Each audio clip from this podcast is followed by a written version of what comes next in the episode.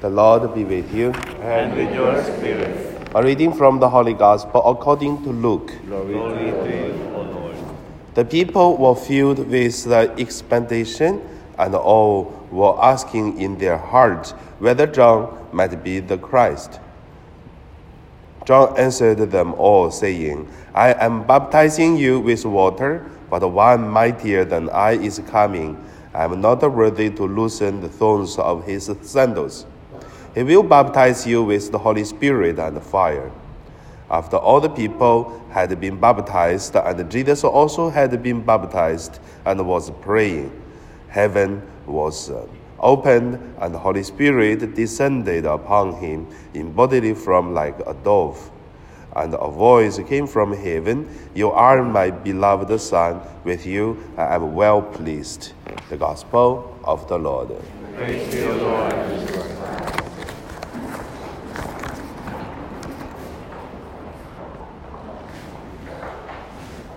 So today, my meditation, I would name it, With You I Am Well Pleased. The first point, let us look at uh, the life of baptism. In France, there is a King Louis.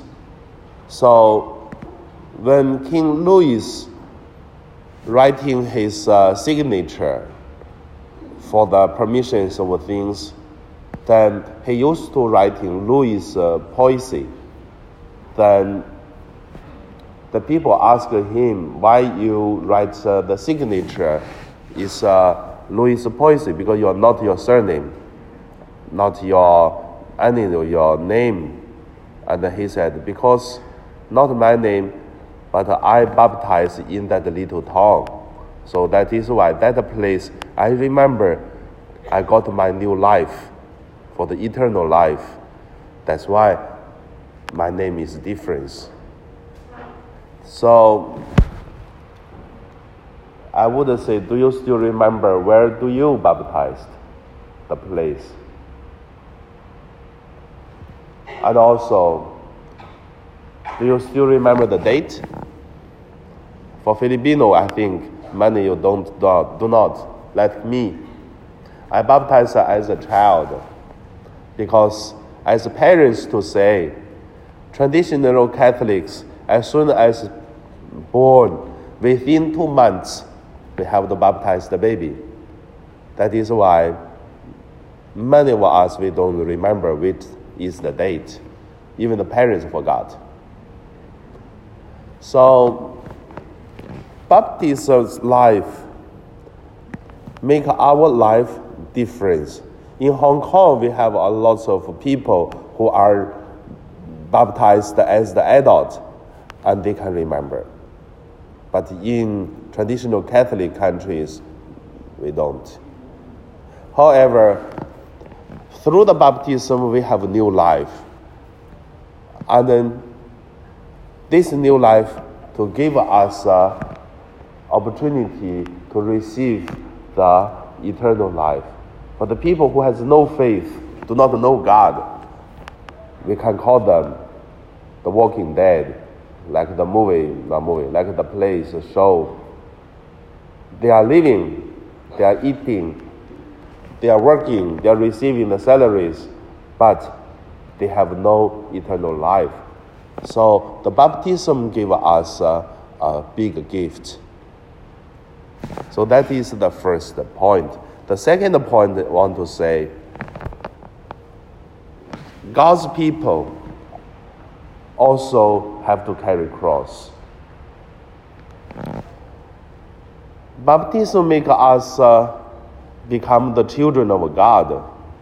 But at the same time, even we are children of God, we also need to carry our own cross. Like Jesus, He's the only begotten Son of the Father. And He has to experience the cross, suffering, and even death. So for us who have eternal life, we also have to carry our cross. But when we carry cross, we have hope. We know that we are not suffer for nothing, but in this world, we make our life meaningful. People have no faith. Do they ignored or do they escape from the suffering? They don't. They have the same suffering. But the problem is, like uh, one person I know, his father passed away. They used to be very close friends. And everything will have a problem, he used to talk to the father. But after father passed away, once he had something, he found no one to talk. No one can help. And he continued to go to the tomb and then to talk to the father. So that's why I asked him, why you talk to God, have a faith in God, and also ask God help. But the person have no faith, even Catholic, and they will not pray. They just looking for someone they feel familiar and talk to them. So that is the difference. Not only baptized, but it is also the practice of our life. At that moment, we know who do we want to talk to, who do we looking for. So that is uh, us who are son and daughter of God. We are not only talk to our relatives, friends, we also talk to God. The third point is uh, the baptism life that pleased our God. So in Hong Kong, I have been teaching four catechism class. In our St. Joseph, this English catechism class, it is the fifth one already.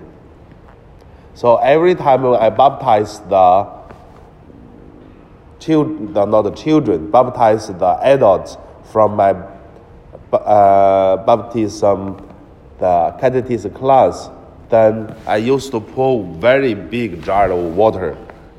So they always remember for whole life. And also, every time I baptize the catechism students, everyone they are crying. As the adult, so they know the life they had before, which is no God. And then through the one and a half years catechism class, and then they have God and they have new life.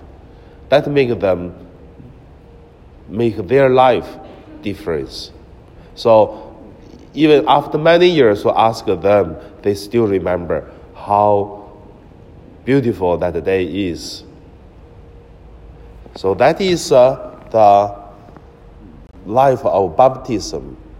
And also many of them from no faith become a faithful God.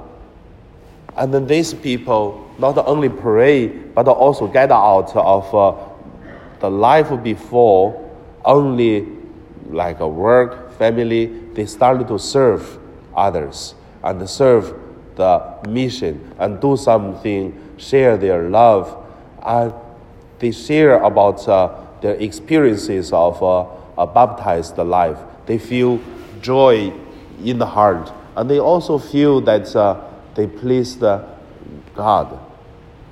So that is uh, the baptism of the people. From today's the gospel, we can see the baptism of uh, Jesus Christ. It is also starting his mission. It's not only for himself, but he started to helping others. So that is uh, the baptism of the Lord.